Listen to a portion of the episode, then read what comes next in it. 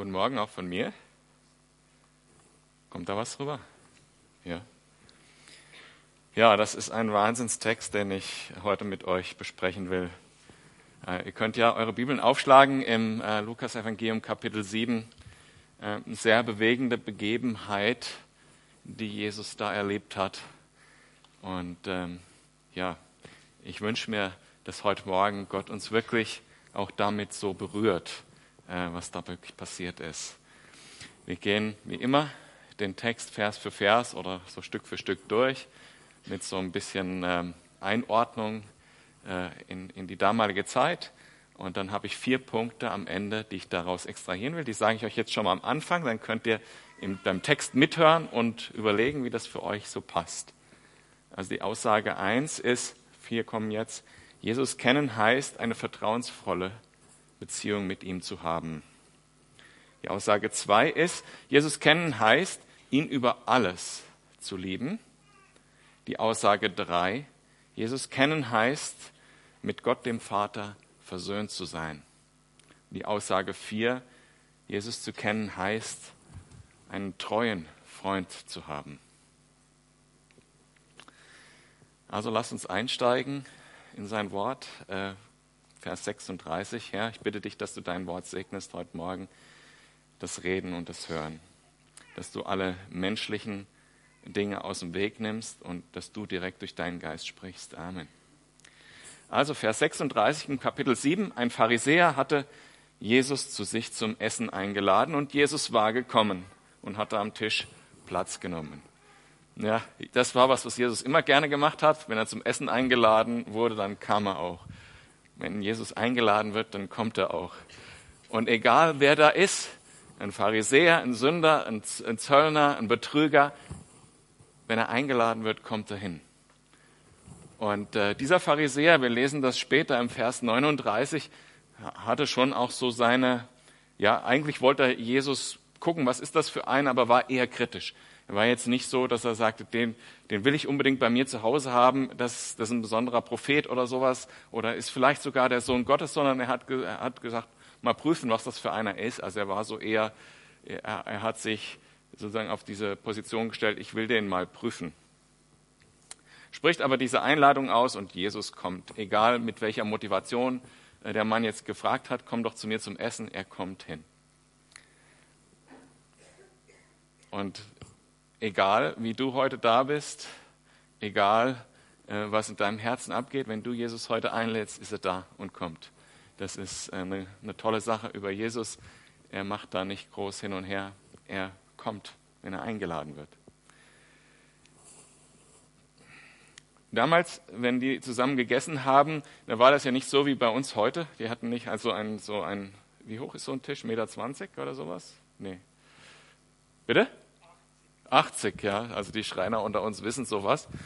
Also so, bei uns ist so ein Tisch 80 Zentimeter hoch und dann ist ein Stuhl daneben, der die richtige Höhe hat, dass man eben äh, so darauf essen kann. Früher war das so, es gab so ein, eine kleine Erhöhung und äh, nur die Männer erstmal lagen um diesen Tisch drumherum auf den, auf den Ellenbogen gestützt und die Füße lagen so nach außen. Und so kam er dann hin und hat sich eben zum Essen niedergelassen, Jesus. Vers 37. In jener Stadt lebte eine Frau, die für ihren unmoralischen Lebenswandel bekannt war. Als sie erfuhr, dass Jesus im Haus des Pharisäers zu Gast war, nahm sie ein Alabastergefäß voll Salböl und ging dorthin. Diese Frau war, äh, das überträgt die NGÜ ein bisschen, die für ihren unmoralischen Lebenswandel bekannt. Ich sage mal, der Urtext sagt da einfach platt und klar, sie war eine Sünderin. Aber da das ja auf uns alle zutrifft, äh, ergänzt die NGÜ, dass sie auch dafür bekannt war. Und man, wir könnten davon ausgehen, vermutlich war das auch eine Person, die öffentlich dafür bekannt war, zum Beispiel eine Prostituierte. Gehen wir mal mit von dieser Annahme aus, sie war eine Prostituierte ähm, und äh, hat ähm, davon gehört, dass Jesus jetzt hier in der Stadt oder im Dorf ist und bei diesem Pharisäer zu Gast. Und äh, nur zur Einordnung, wir hören ja auch über eine Geschichte, wo so etwas Ähnliches passiert in Matthäus und Markus und Johannes. Diese drei, also diese drei Schilderungen sind eine Geschichte und diese Geschichte, von der wir heute reden, diese Begebenheit ist eine gesonderte Begebenheit in zwei verschiedene Situationen. Aber diese Frau hat vielleicht gehört von Jesus. Vielleicht weil Jesus hat ja auch andere Prostituierte errettet und äh, zu ihnen gesprochen, ihnen Sünden vergeben und sie haben ihr Leben verändert. Vielleicht hat sie gesehen, dass eine Freundin von ihr zum Glauben an Jesus gekommen ist und ihr ganzes Leben verändert hat. Sie frei geworden ist, sie heil geworden ist und sie ein ganz neues Leben führen konnte. Und sie hat, das, hat gedacht, ja, das will ich auch. Ich will heil werden. Ich will heiliges Leben. Ich will ein freies Leben führen. Ich will errettet werden. Und sie dachte sich garantiert, Jesus ist da auch die einzige Chance. Denn vermutlich ist ihr Leben so eingeengt gewesen in dieser, in dieser Lebensweise, in der sie war. Sie, sie hätte da nie im Leben wieder rauskommen können. Und sie hat gehört, dass es anderen genauso ging und die frei geworden sind, heil geworden sind. Und hat sich gedacht, da muss ich hin. Das ist meine Chance. Und äh, schon in diesem ersten, in diesem zweiten Vers von dem Text heute Morgen äh, erfahren wir, dass diese Frau von Anfang an Glauben hatte. Die ging dahin und hat dieses Salböl direkt mitgenommen in Erwartung dessen, was Jesus zu ihr sagen würde. Das lesen wir dann später gleich. Das heißt, die ist da schon hingegangen und wusste, dass in Jesus Gott selbst auf die Welt gekommen ist, der mir die Sünden vergeben kann, der mich frei machen kann. Sie hat daran geglaubt. Das war ihr fester Glaube. Deshalb hat sie das mitgenommen in Erwartung, dass er es auch tun wird. Wir werden das jetzt gleich dann lesen. Es geht auch aus dem Rest des Textes hervor. Und Jesus hat nicht nur die Macht, die Sünden zu vergeben, weil er Gott ist, sondern er will es auch tun und er tut es auch. Vers 38 lesen wir dann, also sie kommt dann in dieses Haus. Sie trat von hinten an das Fußende des Polsters, auf dem Jesus Platz genommen hatte. Das heißt, äh, sie, sie steht jetzt praktisch hinter Jesus, Jesus liegt vor ihr. Und vielleicht könnt ihr euch vorstellen, wie diese Situation ist.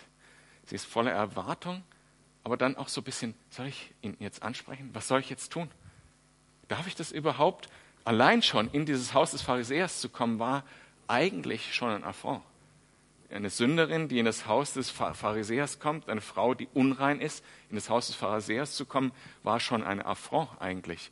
Also wahrscheinlich haben schon andere, während sie reinkamen, geguckt. Was macht die denn jetzt hier? Und, und sie ist jetzt voller Spannung. Was soll ich jetzt tun? Was mache ich jetzt in dieser Situation, wo sie hinter Jesus steht? Voller Erwartung und voller Glauben. Ich traue mich nicht. Habe ich mir das vielleicht doch nur eingebildet, diesen Glauben? Und dann heißt der Text weiter. Sie brach in Weinen aus.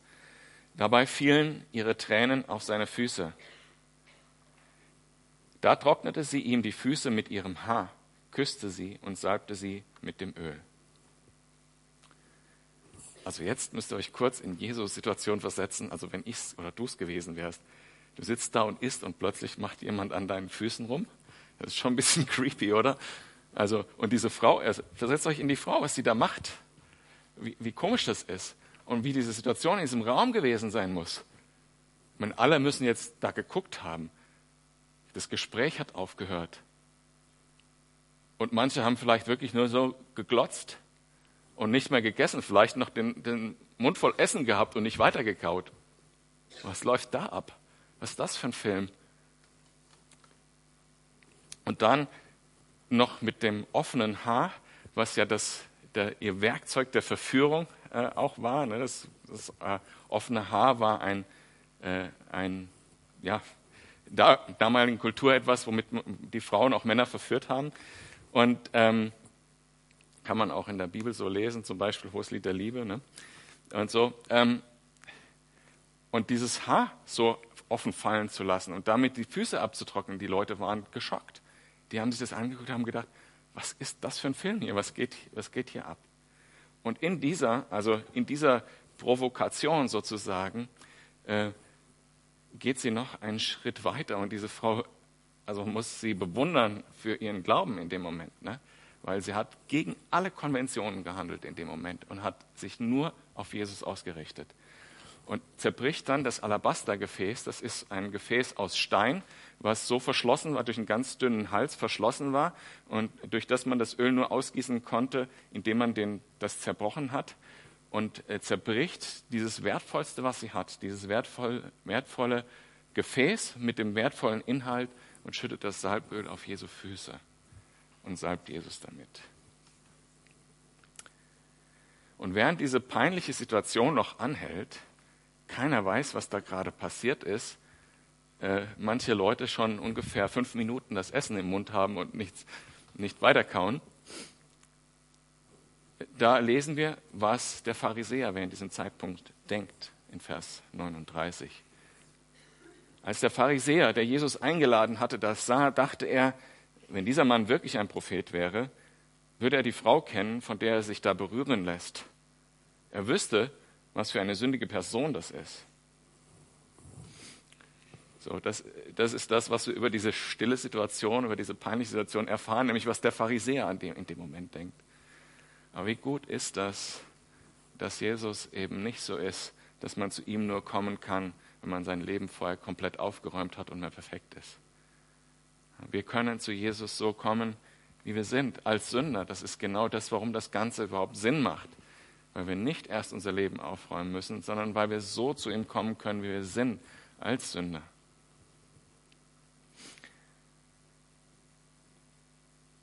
Damals, als ich zu Jesus gekommen bin, da hätte ich keine Chance gehabt, äh, noch nicht mal zu erkennen, dass ich Sünder bin. Und ich konnte so zu Jesus kommen, wie ich bin, mit ganz einfacher Begegnung, auf die ich geantwortet habe. Und alles andere kam erst danach. Wie soll das gehen, zu wissen, wie, wie man Christ ist, bevor man Christ ist? Bevor man den Heiligen Geist hat, zu erkennen, äh, dass man Sünden, wirklich die Sünden vergeben bekommen hat. Das ist fast, das, das ist unmöglich. Das passiert nur dadurch, dass Gott offenbart und dass Gott äh, da ist. Das heißt, ich kann zu Jesus kommen, wie ich bin. Und Jesus bricht jetzt diese peinliche Stille, ne? also es ging jetzt wahrscheinlich ein paar Minuten. Und das Einzige, was man hören konnte, war das Schluchzen der Frau und äh, das Zerbrechen der Alabasterflasche und vielleicht das, ähm, nach fünf Minuten musste doch, doch mal jemand das Essen runterschlucken. Und da sagt Jesus, da wandte sich Jesus ihm zu, dem Pharisäer, und sagte, Simon, sagte er, ich habe dir etwas zu sagen. Simon erwiderte, Meister, bitte sprich. Zwei Männer hatten Schulden bei einem Geldverleiher, begann Jesus. Der eine schuldete ihm 500 Denare, der andere 50. Keiner der beiden konnte seine Schulden zurückzahlen. Da ließ er sie ihnen. Was meinst du? Welcher von beiden wird ihm gegenüber wohl die größere Dankbarkeit empfinden? Simon antwortete, ich nehme an der, dem er die größere Schuld erlassen hat.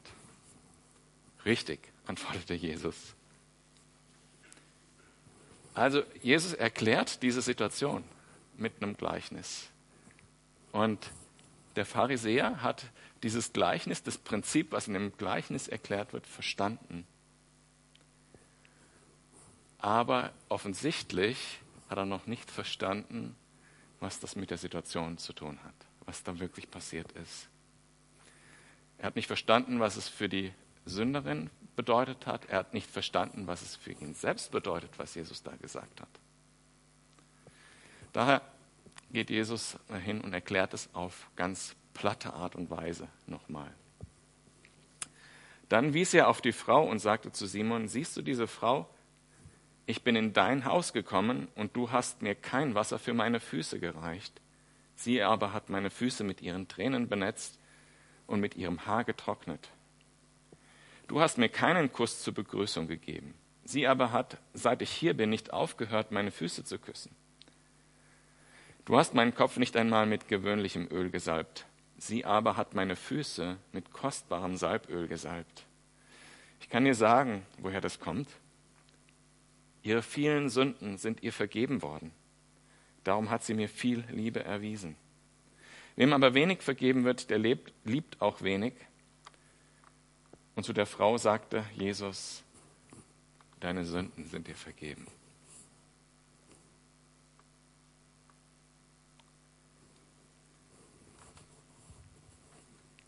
Ich finde es wichtig zu bemerken, dass in dem Gleichnis vorher Jesus sagt, das sind zwei Leute. Und in der Erklärung sagt er, die zwei Leute sind die Sünderin und du. Und in dem Gleichnis sagt er, keiner von euch beiden kann seine Schulden zurückbezahlen.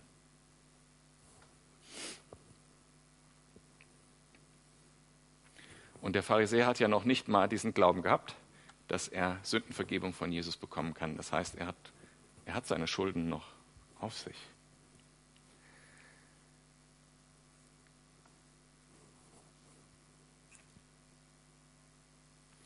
Jesus sagt er, deine Sünden sind dir vergeben. Aber die Frau hat es vorher gewusst, denn sie hat vorher diese Liebe Jesus schon erwiesen, bevor er diese Worte ausgesprochen hat, hörbar. Sie ist im Glauben dahingegangen und hat äh, diese Liebe erwiesen durch das, durch das Waschen seiner Füße mit ihren Tränen und ihrem Haar und durch das Salböl, bevor er diesen Satz gesagt hat. Aber am Ende sagt er diesen Satz, deine Sünden sind dir vergeben. Und diese Liebe, die in ihr ausgebrochen ist, um, die sie ihm zeigen wollte, die, ich, ich denke mal, als Jesus das dann nochmal gesagt hat, dann ist sie wahrscheinlich völlig zusammengebrochen und konnte gar nicht mehr. So sehr liebte sie Jesus für das, was, sie, was er für sie getan hat. Er hat ihr ein neues Leben gegeben, das, was sie sich so gewünscht hat. Die Freiheit von ihrer Sünde, die Freiheit, ein neues Leben zu führen, die Freiheit, ein heiliges Leben zu führen.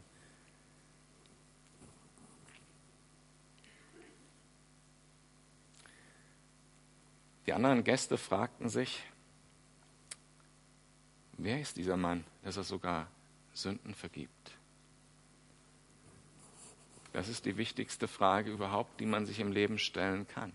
Wer ist dieser Mann? Und die Sünderin hat den, die richtige Antwort gefunden. Dieser Mann ist der Sohn Gottes, der die Sünde der Welt getragen hat und der ewiges Leben schenken kann. Der Pharisäer, der ist bei der Frage stehen geblieben vielleicht. Vielleicht auch nicht. Wer weiß. Vielleicht hat, ist er am nächsten Tag irgendwie morgens um vier aufgewacht und er hat gedacht, ja, das ist auch für mich. Vielleicht auch nicht, wir wissen es nicht. Aber das ist die Frage, die, die übers Schicksal entscheidet, was passiert. Die Frau kann in Frieden gehen, hat den Heiligen Geist gespürt, weiß, sie kann ein neues Leben anfangen und sie weiß, sie ist mit Gott versöhnt. Sie, ist, sie weiß, sie kommt in den Himmel, nicht in die Hölle. Sie weiß, sie hat in Jesus einen Freund gefunden, dem sie alles anvertrauen kann. Ihre Sünden, ihre Nöte, alles.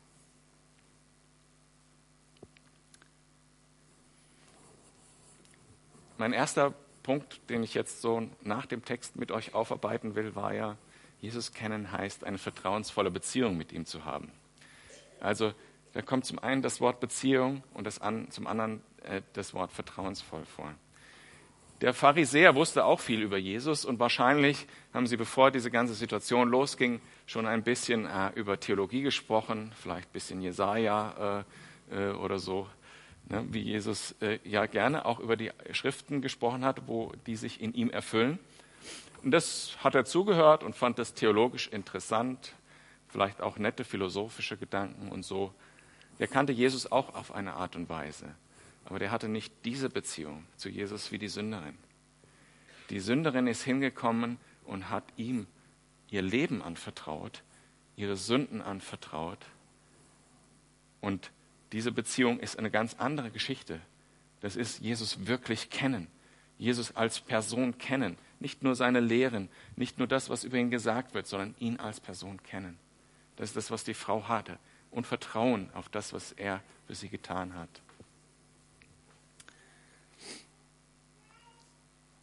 Sie hat 100% darauf gesetzt, dass das, was andere über Jesus erzählt haben, wahr ist und ist dadurch errettet worden. Sie hat ihr Leben drauf gesetzt. Und sie hat das schon gemacht, als sie losging, indem sie das Salböl da mitgenommen hat. Das war sozusagen das Ding, wo sie ihren Glauben auch drangehängt hat. Ich nehme das mit, weil ich weiß, Jesus wird mich heil machen. Er wird meine Sünden vergeben.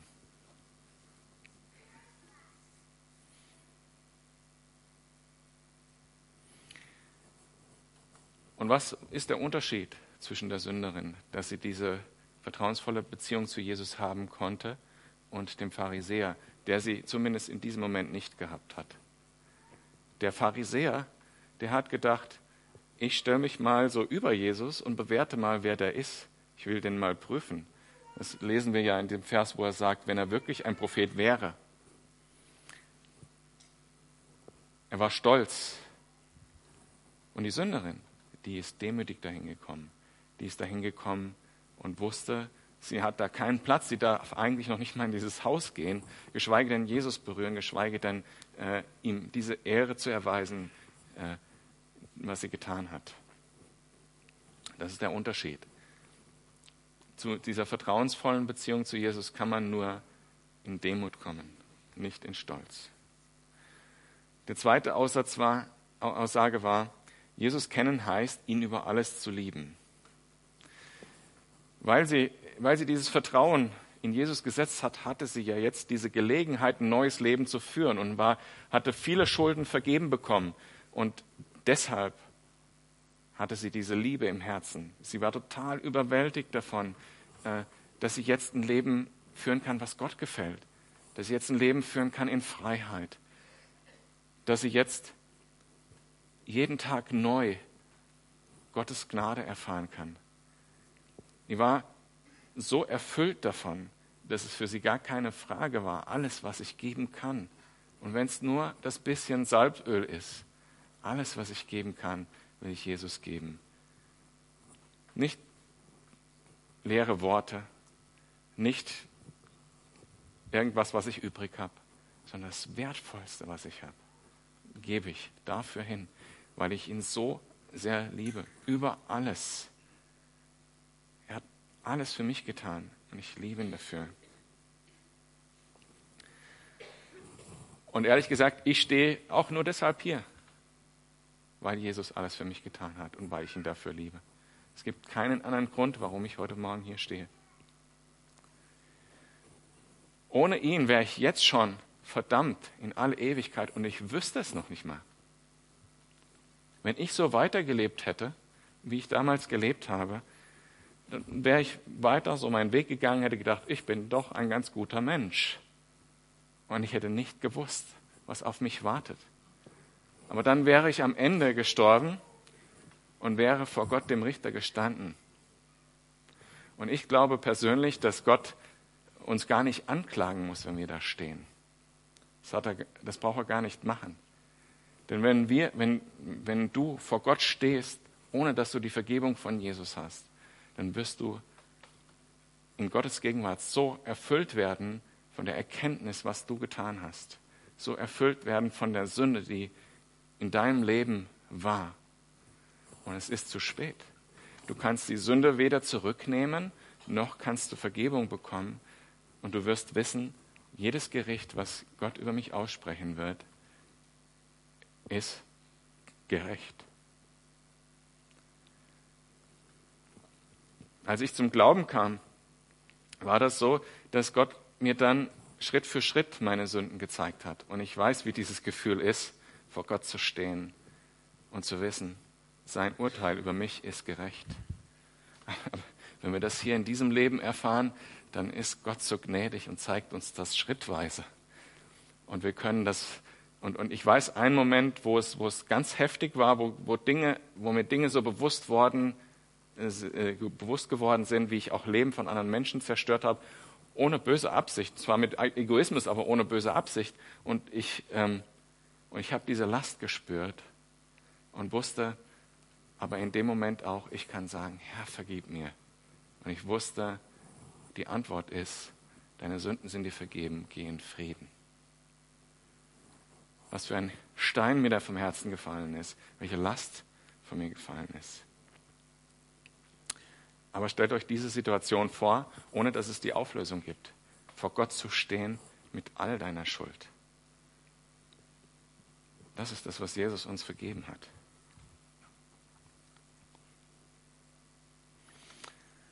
Und deshalb ist der dritte Satz, Jesus zu kennen heißt, mit dem Vater versöhnt zu sein. Wenn wir in den Himmel kommen und Jesus uns vergeben hat, dann kommen wir vor Gott und wir können sagen, ja, das war alles. Aber ich stehe im Blut Jesu hier. Und der Vater wird sagen, komm rein, komm zu mir.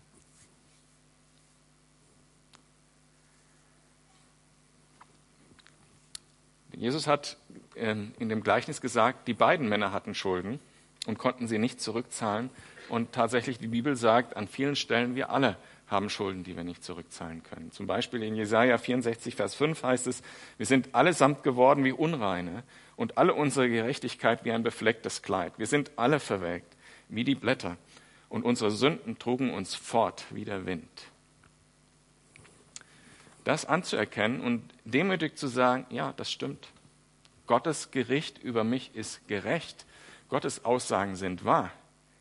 Und dann zu Jesus zu kommen, das ist der einzige Weg, mit dem Vater versöhnt zu sein, weil wir dann Jesus Stimme hören.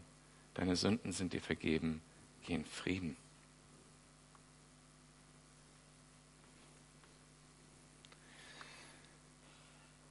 Und als vierte Aussage, Jesus zu kennen heißt, Gott als treuen Freund zu haben.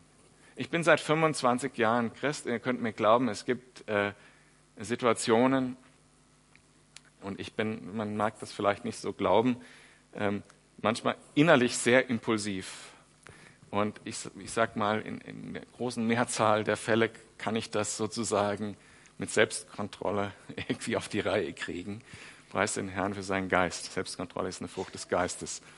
Ähm, aber ihr glaubt nicht, wie das manchmal in mir selbst aussieht, welche Verzweiflung da manchmal äh, bei mir ist. Und das Leben ist manchmal schwer. Und es gibt keine Lösung, die ich finden könnte auf dieser Welt. Und dann sagt Jesus in 1. Petrus 5, äh, Vers 7, legt alle, oder Petrus sagt es in dem Fall, aber Jesus hat das auch gesagt, legt alle eure Sorgen bei ihm ab, denn er sorgt ja für euch. Und das hat die Sünderin auch getan. Sie ist ganz zu Jesus gekommen hat ihm alles gegeben. Ihre Schuld einerseits, aber auch alles, was sie hatte und ihre Sorgen. Sie hat ihm alles gegeben, das, selbst das Wertvollste, was sie hatte.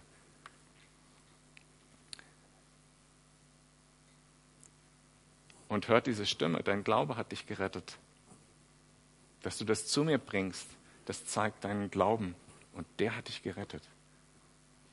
Der Fakt, dass du glaubst, ich kann dir die Sünden vergeben, der Fakt, dass du weißt, dass ich für dich sorge, der hat dich gerettet. Dass du mir vertraust, das hat dich gerettet. Dein Glauben hat dich gerettet. Und ich glaube Jesus, wenn er das sagt. Ich glaube ihm, denn er ist der allmächtige Gott, der für mich sorgt. Und dann kann ich meine Sorgen loslassen und sagen, du wirst es machen. Und ich habe einen treuen Freund in Jesus, der gleichzeitig der allmächtige Gott ist, der für mich sorgt. Oh, da ist meine Sorgen, sind da am besten aufgehoben.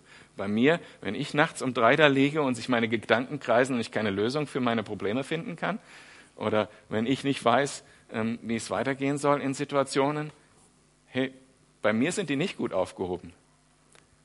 Aber wenn ich sie Jesus gebe, da sind sie gut aufgehoben.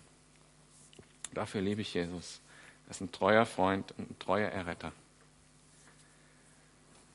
Ich frage dich heute Morgen, ob du Jesus auch so kennst. Weil das ist der einzige Weg, wirklich Heil zu finden und Frieden zu finden. Wenn du Jesus so kennst, dann wirst du es bestimmt erlebt haben, dass Menschen dich sehen in diesen Situationen, wo, wo andere durchdrehen. Und sie fragen dich, woher hast du diesen Frieden im Herzen? Woher hast du diese Freiheit? Woher hast du das? Und du kannst sagen, weil ich Jesus kenne.